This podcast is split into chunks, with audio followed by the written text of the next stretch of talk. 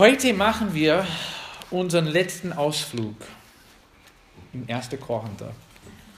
Wir haben nachgeschaut, wir haben 25 Predigte da drin gehabt, in dem kleinen Brief. Es hat ein bisschen länger gedauert manchmal, als man erwartet, aber heute sind wir am Ende von der Reise.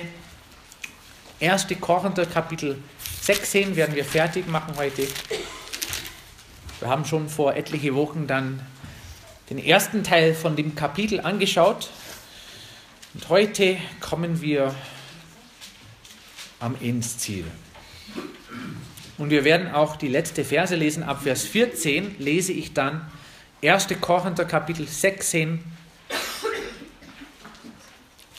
ab Vers 15, Entschuldigung.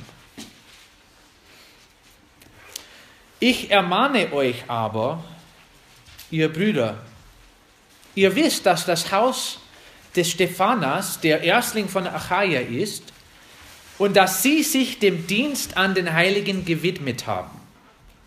Ordnet euch auch ihr solchen unter und jedem, der mitwirkt und arbeitet.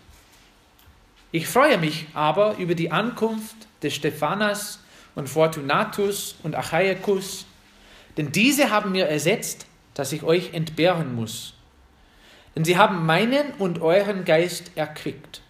Darum erkennt solche an. Es grüßen euch die Gemeinden in der Provinz Asia. Es grüßen euch vielmals im Herrn Aquila und Priscilla samt der Gemeinde in ihrem Haus. Es grüßen euch alle Brüder. Grüßt euch untereinander mit einem heiligen Kuss. Das ist mein, des Paulus, handschriftlicher Gruß. Wenn jemand den Herrn Jesus Christus nicht liebt, der sei verflucht. Maranatha. Die Gnade des Herrn Jesus Christus sei mit euch. Meine Liebe ist mit euch allen in Christus Jesus. Amen. Wir werden zusammen beten. Herr Jesus, ich danke dir sehr für unsere Gemeinde und ich danke dir für den wunderschönen Tag, den wir auch haben, im Dienst zu stehen das ist nicht nur ein Tag, wo wir uns versammeln dürfen und hier in der Gemeinde was machen dürfen miteinander und mit dir. Es geht heute nicht nur um Anbetung, es geht auch darum, dass wir heute in unserem Dorf was machen werden und auch wenn wir die Traktaten verteilen und in Kontakt mit den Menschen kommen, Herr, wir bitten, dass wir dadurch auch unserem Herrn Jesus wohlgefallen werden und dass er immer noch im Mittelpunkt stehen wird und nicht nur uns selbst. Aber wir wollen auch jetzt diese Zeit nehmen, um dein Wort anzuschauen, um in den Glauben zu wachsen und auch ermutigt zu werden, den Dienst für den Herrn zu machen mit Freude. Und ich danke dir auch für die Vorbilder, die wir, die wir in deinem Wort finden, die auch den Dienst gemacht haben und die auch mit Freude dem Herrn Jesus Christus gedient haben. Im Namen Jesu. Amen. Amen. Also jetzt sind wir in den letzten Zeilen von einem Brief, der eigentlich nicht so lang ist, aber solche längere Briefe habe ich noch nie in meinem Leben bekommen, außer wenn ich mit Julia geschrieben habe in der Bibelschule. Wir haben immer Briefaustausch gehabt. Weißt du, damals gab es ein Internet, aber das war nicht so bekannt. Wir haben keine E-Mail-Adressen gehabt, wir haben kein Facebook gehabt, wir haben kein SMS gehabt, hat keiner in der Bibelschule ein Handy gehabt. Und das Schlimmste war, man müsste immer auf den nächsten Brief warten. Und dann hat man mit Freude jeden Tag Briefkasten aufgemacht, ist was da oder nicht. Und manchmal ist es sogar geschehen, dass mehrere Tage dazwischen gingen, ohne Brief, vielleicht einmal der Woche, vielleicht zweimal der Woche nur. Aber da hat man einen Brief in der Hand und liest man den Brief durch. Und am Ende, wenn man den Brief einmal durchgelesen hat, was macht man? Man liest es nochmal, genau. Also nicht, dass man nur einmal den Brief gelesen hat, man liest den Brief mehrmals. Und ich würde sagen, das können wir auch machen mit, dem Wort Gottes, oder? Oder reicht nur einmal? Also einmal durchgelesen, ist alles erledigt, habe alles verstanden. Äh, ich habe mit meinem Onkel im Sommer dann ein bisschen ausgetauscht und das ziemlich katholisch dann und wir haben über die Bibel gesprochen und er meinte, ja, das kann keiner verstehen. Ich habe schon einmal gelesen und das war mir genug okay, wenn du alles schon verstanden hast und alles im Griff hast, dann wünsche ich dir viel Spaß damit. Aber ihm war das nicht mehr wichtig, den Brief von Gott zu lesen. Also wir machen das mit unseren Verlobten, mit unseren Geliebten. Und ich glaube, die Gemeinde, auch wenn die den Brief bekommen haben und zum ersten Mal durchgelesen haben, das war ziemlich heftig, ich glaube trotzdem, die haben den Brief nochmal gelesen. Und jetzt sind wir am Ende vom Brief und wie auch normal ist in den Schreiben von Paulus, erwähnt er ein paar Namen. Das tun wir auch in unserer Gemeinde. Das war uns als Amerikaner eine neue Sache. Also wir haben keine Begrüßungszeit in den Gemeinden in den USA. Und das finde ich auch schade, weil in der Bibel kommt es öfters vor. Also es lässt, lässt euch grüßen und dann kommen die ganzen Namen vor. Und das macht er hier jetzt. Aber er erwähnt hier gleich am Anfang in Vers 15 einen Namen, der offensichtlich für die Gemeinde in Korinth sehr bekannt war. Ich ermahne euch aber, ihr Brüder. Und jetzt erstmal dieser erste Satz, ich ermahne euch. Ich bin noch nicht fertig mit dem Lehrbrief. Äh, ihr habt ein paar Mangel, Mängel in der Gemeinde gehabt, Sachen, die ihr falsch gemacht habt. Wir wissen nicht genau, was hier hintersteckt, aber es mag sein, dass die Gemeinde mit dem Stephanas auch falsch umgegangen ist, wie er hier gesch geschrieben hat. Wir gehen davon aus, aber ich, er wollte sagen, jetzt muss ich euch an etwas erinnern, aber ihr seid immer noch Brüder. Und das ist auch schön von dem Paulus, auch wo die Gemeinde nicht richtig gestanden hat. Hat er immer noch gesagt, ihr seid meine Geschwister, ihr seid mein Brüder, Bruder. Und ich ermahne euch, dass ihr etwas nicht vergisst. Ihr wisst, dass das Haus des Stephanas der Erstling von Achaia ist und dass sie sich dem Dienst an den Heiligen gewidmet haben. Und jetzt haben wir erwähnt, das Haus von Stephanas, das auch der Erstling von Achaia war. Und jetzt haben wir eine Karte, wo wir schauen können, genau wo diese Region war. Jetzt haben wir Korinth hier im Griechenland, Athen, Athen ist auch nicht so weit weg. Der Paulus ist natürlich hier südlich gereist bis nach Athen und danach ist er nach Korinth gereist. Aber diese ganze Region heißt dann Achaia im Griechenland. Bis heutzutage noch gibt es eine Region mit diesem Namen. Jetzt, der Paulus hat nicht gesagt, dass Stephanas der Erste war, der war nur unter den Erstlingen, der war einer von den Ersten, die zum Glauben gefunden haben in diese Region. Eigentlich konnte man sagen, der war fast am längsten dabei von dieser Gemeinde. Der war erfahren in Sachen der Glauben. Ähm, wenn man wieder 1. Korinther Kapitel 1 und Vers 16 liest, da steht, ich habe aber auch das Haus des Stephanas getauft, sonst weiß ich nicht, ob ich noch jemand getauft habe. Und das müsste auch eine tolle Erinnerung sein für den Paulus, der kam nach Korinth oder kam in diese Region hinein und er hat dann diese Leute taufen dürfen und die waren eigentlich die ersten Leute, die er zum Glauben geführt hat in dieser Region. Ähm, es gab auch andere. Römer Kapitel 16, Vers 5. Grüßt auch die Gemeinde in ihrem Haus. Grüßt meinen geliebten Ephanetus, der ein Erstling von Achaia für Christus ist. Also da haben wir ein paar Namen, die erwähnt worden sind von Paulus, die Paulus stark in seiner Erinnerung hatte, die zum Glauben gekommen sind, die Paulus getauft hatte und die im Glauben gewachsen sind. Und jetzt erwähnt er den Namen Stephanas. Der war der Erstling von Achaia. Und was hat er gemacht, was besonders war? Und jetzt haben wir ein Konstruktiv, was ganz, ganz toll ist. Da steht im Vers, ihr wisst, dass das Haus des Stephanas der Erstling von Achaia ist, der ist am längsten dabei mit seiner Familie, und dass sie sich dem Dienst an den Heiligen gewidmet haben. Was hat das für eine Bedeutung, wenn man sagt, die haben sich dem Dienst an den Heiligen gewidmet? Das widmen. Das war ihr erstes Interesse im Leben. Die haben sozusagen ein Verlangen gehabt in ihrem Leben. Und zwar, sie haben einen Dienst übernommen. Wahrscheinlich hat es auch äh, mit dem Geld zu tun, die, das gesammelt würde für den Heiligen in Jerusalem. Wir wissen nicht genau, was ihr Dienst war, nur wir wissen, die haben diesen Dienst als für sehr wichtig gehalten und sie haben den Dienst gut gemacht. Das war ihre erste Priorität.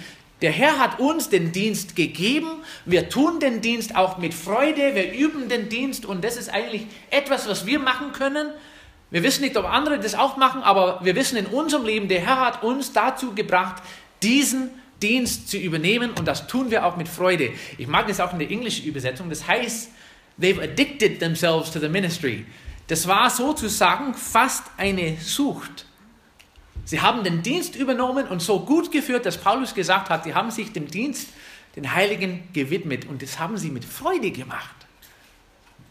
Und weißt du, die Gemeinde braucht solche Leute, die sagen, ich habe einen Dienst bekommen, ich bin jetzt in der Gemeinde, ich habe einen Bereich in der Gemeinde oder vielleicht sogar mehrere Bereiche in der Gemeinde. Ich stelle mich zur Verfügung, den Dienst zu übernehmen und zu tun und den Dienst tue ich gerne, mit Freude. Jetzt die Frage, wer übernimmt dann den Putzdienst? das machen wir alle, aber es gibt bestimmte Dienste, die gemacht werden müssen und jeder Gemeinde braucht solche Leute, die nicht nur am Rand stehen und zuschauen und sagen, es ist schön, wenn der das macht oder wenn die das macht. Und ich freue mich auch, dass der Dienst gemacht wird. Also ich bin nur einmal der Woche da und das ist genug. Sondern die Gemeinde braucht Leute, die sagen, ich diene gerne, ich übernehme den Dienst und ich stelle mich zur Verfügung, das zu tun. Und das hat der Stephanas gemacht. Aber was ich toll finde, er ist nicht in der Einzahl erwähnt hier, oder? Eigentlich ist die Rede hier nicht so viel von Stephanas. Wovon schreibt der Paulus jetzt? Also seine ganze Familie, sein seine Haus. ganze Familie, vielleicht auch die Diener, die Knechte, die er hatte. Am Anfang, wo wir gelesen haben, der hat nicht nur den Stephanas getauft, sondern auch das ganze Haus. Also die Familie ist zum Glauben gekommen die Familie hat gemeinsam den Dienst übernommen und die Familie hat mit Freude dann sich dem Dienst an den Heiligen gewidmet. Es handelt hier sich nicht nur um einen Menschen, sondern um ein Haus. Und die waren Vorbilder für die Gemeinde in Korinth. Aber jetzt kommen wir auf das Praktische. Wenn es solche Menschen gibt in der Gemeinde, die sich so dem Dienst gewidmet haben, was hat der Paulus gesagt? Wie sollte die Gemeinde mit den Menschen umgehen? Das kommt im nächsten Vers. Ordnet auch ihr euch solchen unter und jedem, der mitwirkt und arbeitet. Eigentlich hat Stephanas und sein Haus zur Gemeindeleitung gehört. Die haben sich voll reingeschmissen in den Dienst. Sie haben gesagt, wir übernehmen den Dienst auch mit Freude. Wir leiten die Gemeinde, so wie Gott es auch führt. Und wenn es der Fall ist, dass es Menschen gibt, die sich dem Dienst gegeben haben, gehört auch dazu, dass sie Gemeinde leiten. Die sind die führenden Leute in der Gemeinde. Und der Paulus schreibt hier, das ist ein Wort, was heutzutage so vermieden wird, oder? Unterordnen. Darf man fast nicht mehr sagen unterordnen. Also das heißt, der andere ist wichtiger als ich, oder? Aber eigentlich heißt es nicht ganz, dass es mit Wert zu tun hat. Es hat überhaupt nichts mit Wert zu tun. Es hat mit Ordnung zu tun. Und ich will auch keine ganze große Predigt darüber machen. Nur, das ist ein biblisches Konzept, was auch in der Familie, was auch in der Gemeinde und was auch ganz normal im Alltag in der Welt zu üben ist.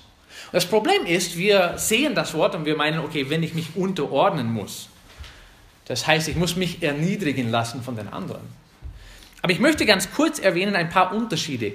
Manchmal verwechseln wir Kapitulieren mit Unterordnen. Das habe ich schon vor etlichen Jahren in einer Predigt vorgebracht. Das möchte ich jetzt heute nochmal erwähnen. Es gibt deutlich einen Unterschied zwischen Kapitulieren und unterordnen. Kapitulieren hat damit zu tun, dass ich mich vor meinem Feind kapituliere. Okay? Gehen wir davon aus, ein Land wird irgendwie übernommen von einem anderen Land und die haben die Macht, die haben mehrere Soldaten, die haben mehr Waffen und da haben sie zu sagen, was in dem Land läuft.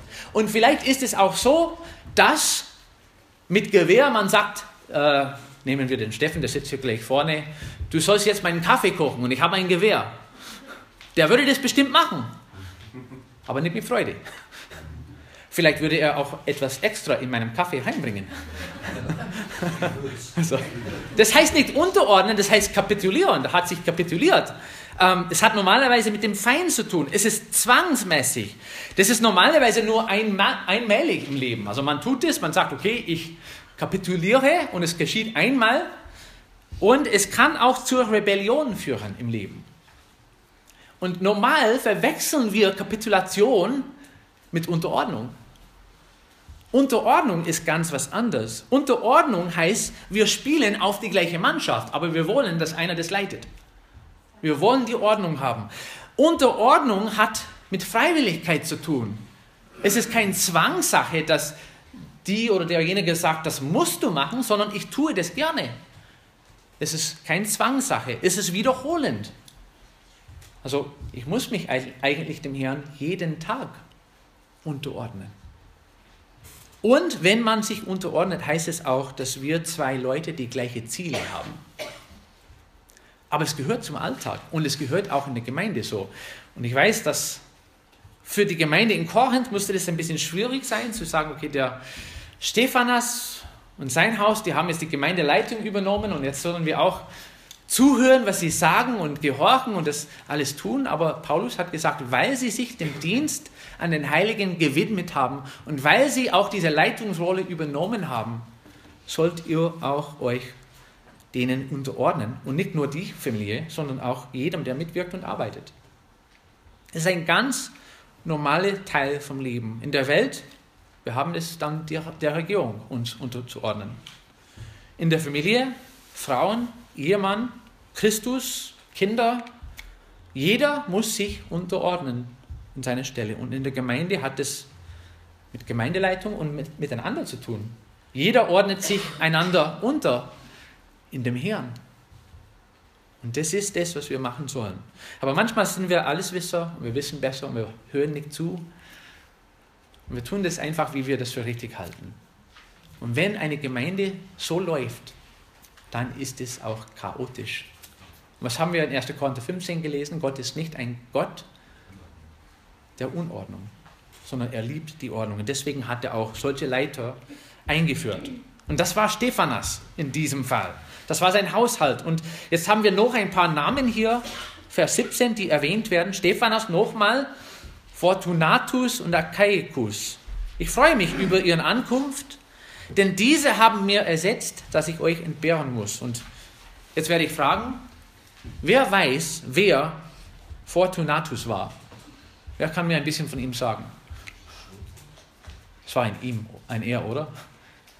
Ja, doch ein männlicher Name. Fortunatus? Achaicus? Wer, wer kennt ihn? Wir wissen überhaupt nichts von diesen Leuten. Nur, dass sie den Paulus, wo er war, besucht haben. Und die haben die Botschaft rübergebracht von Korinth, von der Stadt, von der Gemeinde. Und jetzt haben wir einen Besuch aus der Gemeinde, die Paulus besucht hat. Was haben sie gemacht? Die haben den besucht. Diese Konstruktion ist ein bisschen kompliziert, genau zu wissen, was der Paulus damit gemeint hat. Aber wahrscheinlich ist es so, es gab einen Mangel an Infos über die Gemeinde. Der Paulus hat längst dann nichts gehört aus der Gemeinde. Vielleicht ein paar Gerüche, aber nichts so Gerüchte, aber nichts so Festes gehört aus der Gemeinde. Und jetzt kommen diese drei Männer, die bringen ihren Bericht und es, es hat irgendwie für den Paulus genug getan. Und deswegen hat er auch geschrieben, die haben mir ersetzt, dass ich euch entbehren muss. Die haben Gespräche geführt. Wie lief es in der Gemeinde? Vielleicht haben sie sogar eine finanzielle Gabe dem Paulus mitgebracht. Wir wissen nicht genau, was im Hintergrund gelaufen ist, nur der Paulus hat sich gefreut dass er einen Besuch bekommen hat aus der Gemeinde in Korinth. Und was für ein Besuch war das? Jetzt ist es ganz gefährlich, wenn ich über Besuch rede. Wir haben jetzt Besucher da. Weißt du, es gibt manche Leute, die besuchen und man ist froh, wenn sie weg sind. Das sage ich nicht von euch, okay? Wir haben euch gerne bei uns. Habt ihr verstanden? Did you understand that? Okay, okay. I'm saying sometimes you have company and you're glad when they go, but not you guys. We're happy that you're here. Und vielleicht wäre das für den Paulus auch so ein Fall. Also jetzt kommen die aus der Gemeinde, die bringen solche Botschaften mit. Also der Bericht ist schlimm, was die Gemeinde alles antreibt. Aber so war der Besuch nicht. Was meint ihr? Was ist passiert durch diesen Besuch? Er hat seine Gemeinde nicht so sehr vermisst. Hat die Gemeinde vermisst? Hat er sich gefreut dann, auch wenn es eine negative Botschaft war? Aber wie haben sie die Botschaft rübergebracht? Was, was steht in Vers 18? Was für Leute waren diese drei Männer, die gekommen Sie sind? haben ihm gut getan, sie haben ihm wohlgetan. Genau, und wie genau ist das Wort da drin in dem Vers? Sie haben ihn erquickt. Erquickt. Das ist ein tolles Wort. Weißt du, es gibt Leute. Und wenn du Zeit mit diesen Leuten verbringst, dann bist du irgendwie erfrischt im Geist. Es gibt aber auch andere Leute. Aber von diesen Leuten reden wir heute nicht. Aber es gibt Leute, die so positiv eingestellt sind. Ich habe das Gefühl, also ich kenne die Persönlichkeiten hier nicht, nur ich weiß, wie Paulus die drei Männer beschrieben hat. Und der war irgendwie voll begeistert, dass sie gekommen sind und die haben unsere Herzen dann erquickt. Jetzt haben wir irgendwie eine neue Kraft, weiter im Dienst zu gehen. Wir sind ermutigt, dass es doch in der Gemeinde in Korinth, auch wo manche Sachen falsch sind, dass es doch gut läuft, dass sie Brüder sind, dass sie Schw- Schwester sind und dass wir Gemeinschaft miteinander führen dürfen. Und die waren durch diesen Besuch erquickt. Und der Paulus hat schreiben können, die haben auch euren Geist erquickt. Die sind Leute, die ermutigen. Und darf ich das nochmal sagen? Solche Männer und solche Frauen brauchen auch alle Gemeinden. Natürlich haben wir nicht in jeder Phase in unserem Leben die Möglichkeit, jeden Mensch zu erquicken. Also ich weiß, manchmal leiden wir, aber eine Gemeinde braucht Leute, eine Gemeinde braucht Mitglieder, die sagen, ich will ein Segen sein, ich will positiv eingestellt werden und ich will auch die Freude des Herrn rüberbringen. Und so waren auch diese drei Männer. Und es gab auch eine Folge davon. Was sollte die Gemeinde mit diesen drei Männern machen? Steht auch am Ende vom Vers. Genau, was sie machen sollten. Jetzt in diesem Fall sich nicht unterordnen, sondern anerkennen. Also wenn es solche Leute gibt, darfst du auch ruhig loben und sagen, das habt ihr gut gemacht. Ist auch sehr wichtig, oder? Äh, der Dietmar hat mir das mal erzählt aus Schwaben. Was ist dieser typische Spruch dann? Nichts sei des Knirplobt. Nicht, ja genau, genau. Er hat gesagt, nicht geschimpft ist Lob genug. Uh, uh, ask me later what that means, it's really funny. Um, also ich habe so gelacht, wo ich das gehört habe. Aber weißt du, ein Mensch braucht doch ein bisschen mehr. Diese Anerkennung, wenn, wenn man was gut macht, soll man das auch anerkennen und sagen, hey, ein Lob, du hast es gut gemacht. Nicht, dass wir irgendwie so einen großen Kopf haben. Natürlich wollen wir die Ehre an dem Herrn Jesus Christus weiterleiten, weil er das ermöglicht hat. Aber es tut uns auch gut, in unserem Geist erquickt zu werden, ermutigt zu werden und wenn es richtig gemacht wird, auch anerkannt zu werden. Und das hat der Paulus hier sehr gut gemacht. Und jetzt kommen wir zu den Grüßen am Ende von diesem Kapitel. Es grüßen euch die Gemeinden in der Provinz Asia. Es grüßen euch vielmals im Herrn Aquila und Priscilla samt der Gemeinde in ihrem Haus. Und jetzt habe ich eine Prüfung für euch. Es geht schon 25 Predigte zurück, noch mehr, weil zwischendurch haben wir auch andere Sachen gepredigt. Wo war der Paulus, als er diesen Brief geschrieben hat? Was? Genau, Ephesus war er. Also sind nicht so weit weg, nur diese kleine, das ist mein Akku, diese kleine See dazwischen oder Meer dazwischen, mit See. Wo der Paulus Korinth verlassen hat, die Gemeinde wurde schon gegründet und er ist mit einem Ehepaar weggegangen, mit Aquila und Priscilla, die waren Geschäftsleute, die haben eine neue Geschäftsstelle eröffnet in Ephesus und jetzt haben sie auch nebenbei eine Gemeinde in ihrem Haus gegründet, mit Hilfe Paulus, mit der ganzen Missionsgemeinschaft. Aber die haben sich mit der Gemeinde in Korinth beschäftigt, eine Zeit lang. Und jetzt, wo sie weggegangen sind, wollten die auch liebe Grüße schicken an die Gemeinde in Korinth. Ich finde das ganz toll. Sie haben die Gemeinde nicht vergessen, nicht gesagt, jetzt sind wir weg und jetzt haben wir nichts mehr mit der Gemeinde zu tun, sondern es grüßt euch Aquila und Priscilla samt der Gemeinde in ihrem Haus. Es grüßen euch alle Brüder. Und jetzt schreibt der Paulus, jetzt wird die Liste zu lange, sonst haben wir noch zwei, drei Kapitel, wenn ich alle Namen schreiben und alle Namen erwähnen. Also es grüßt euch alle die Brüder. Also die ganze Gemeinde schickt einen lieben Gruß an, Gruß an euch. Ähm, und wie sollten sie sich dann begrüßen? Mit einem heiligen Kuss. Was für uns Amerikaner ganz fremd ist. Äh, in russischen Gemeinden wird es gemacht und in manchen Gemeinden hier, wir waren auch in Rumänien und da wurde das auch gemacht. Ich bin froh, wenn ich die Hand geben darf. Das ist auch eine Art von Gruß in der westlichen Kultur, aber damals und heutzutage noch wird in manchen Gemeinden das gemacht. Ähm, nicht, dass ich abgelenkt bin, vielleicht doch ein bisschen. Habe ich euch schon erzählt von der Gemeinde in Alabama?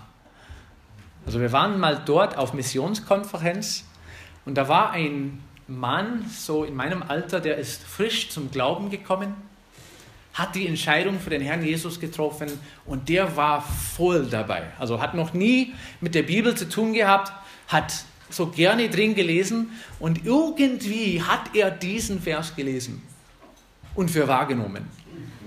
Da kamen wir als Besucher in der Gemeinde und er kam auf mir zu, es war ein ziemlich großer Mann auch, Hallo, wir sind so froh, dass Sie da sind. Und nicht wie es auch in Osteuropa mal gemacht wird. Er hat auch was hinterlassen.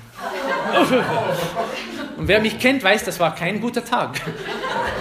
Und der Pastor, der stand in der Ecke und hat so, da hat gewusst, was kommt. Aber es war so eine Erfahrung, aber der war so vor Freude, dass Besucher in der Gemeinde da waren. Das dürfen wir auch machen, auch mit der Hand geben oder wenn es richtig gemacht wird. Aber eigentlich sollte es so sein in der Gemeinde. Wir sollen eine Freude ausstrahlen, wenn wir einander sehen. Und wir, wir dürfen uns auch freuen, wenn wir zusammenkommen und sagen, hey, wie war es bei dir diese Woche? Was hast du erfahren in deinem Leben? Du warst krank am Dienstag, also geht es dir besser? Heutzutage kann man auch mit Handy anrufen oder in der WhatsApp-Gruppe schreiben. Aber wir haben die Möglichkeit, einander zu grüßen. Und das sollen wir auch machen ob mit Kuss oder nicht. Oder auch, auch anders. Jetzt schreibt er noch ein bisschen weiter. Das ist mein, des Paulus, handschriftlicher Gruß. Was kann man davon nehmen? Ähm, dass jemand anders den Brief für ihn geschrieben hat. Vielleicht. Genau, der Paulus hat es diktiert. Vielleicht war es der Lukas, wir wissen nicht, ob er dabei war, aber vielleicht war es jemand anders. Äh, wir wissen doch, der Paulus hat eine schreckliche Schrift gehabt, irgendwo anders hat er geschrieben. Ihr merkt es daran, wie groß ich geschrieben habe, dass ich das selber geschrieben habe. Äh, viele Theologen meinen, der Paulus hat mit den Augen ein Problem gehabt und deswegen müsste er auch sehr groß schreiben. Und daher war es gut, wenn einer dabei war, der gut schreiben konnte. Also ich musste das auch machen, meine Handschrift ist so schrecklich heutzutage, weil ich alles mit Computer eingebe. Aber der Paulus wollte unbedingt das ein bisschen personalisieren und am Ende hat er seinen eigenen Gruß dann geschrieben und hat auch gleich geschrieben, ihr merkt es bestimmt. Das schreibe ich selber damit ihr wisst, ich wollte euch persönlich begrüßen. Vers 22. Wenn jemand den Herrn Jesus Christus nicht liebt, der sei verflucht. Das ist eine komische und interessante Aussage hier am Ende eines Briefes, was an eine Gemeinde geschrieben wird. Aber wie wir schon erfahren haben, gab es etliche in der Gemeinde, die nicht nur nicht an Jesus geglaubt haben, die haben seine Auferstehung total verleugnet und abgelehnt. Es gab welche in der Gemeinde, die mit Absicht versucht haben, die Gemeinde in der Irre zu führen. Und jetzt wollte Paulus nur zu befestigen, nur zu sagen, hat er geschrieben, wenn jemand unter euch ist, der den Herrn Jesus Christus nicht liebt, soll verflucht sein. Und dann kommt ein interessantes Wort, nur einmal vor im Neuen Testament. Maranatha. Das hat nicht mit der Freizeit unbedingt zu tun. Der Mark Boyd organisiert das ganz gut. Aber was heißt Maranatha? Der Herr wird kommen oder der Herr kommt. Das ist ein aramäischer Spruch dann. Nur um die Gemeinde daran zu erinnern, der Herr Jesus Christus kommt bald. Und selbst wenn es Leute in der Gemeinde gibt, die den Herrn Jesus Christus nicht lieben, der Herr Jesus Christus kommt bald. Es wird irgendwann mal ein Gericht geben. Der Herr Jesus Christus kommt bald. Die Posaune wird erschallen. Der Herr Jesus Christus kommt. Maranatha dürfen wir auch ruhig sagen und auch mit Freude und mit Hoffnung und mit Erwartung. Die Gnade des Herrn Jesus Christus sei mit euch. Das hat er in jedem Brief geschrieben, weil er wollte, dass die Gemeinden auch von Gottes Gnade was erfahren. Und dann finde ich ganz schön, gleich am Ende, was der Paulus geschrieben hat.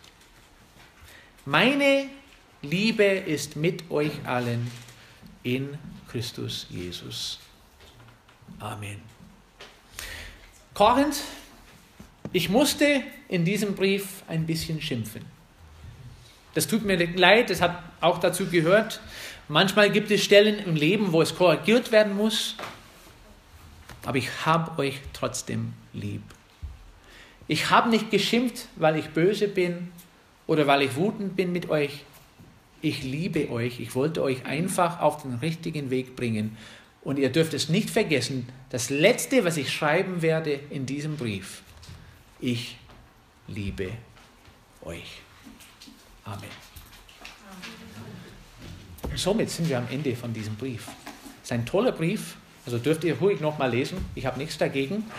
Äh, ich muss trotzdem Gedanken machen, was ich als nächstes nehme. Und ich denke schon, zweite Korinther steht vor.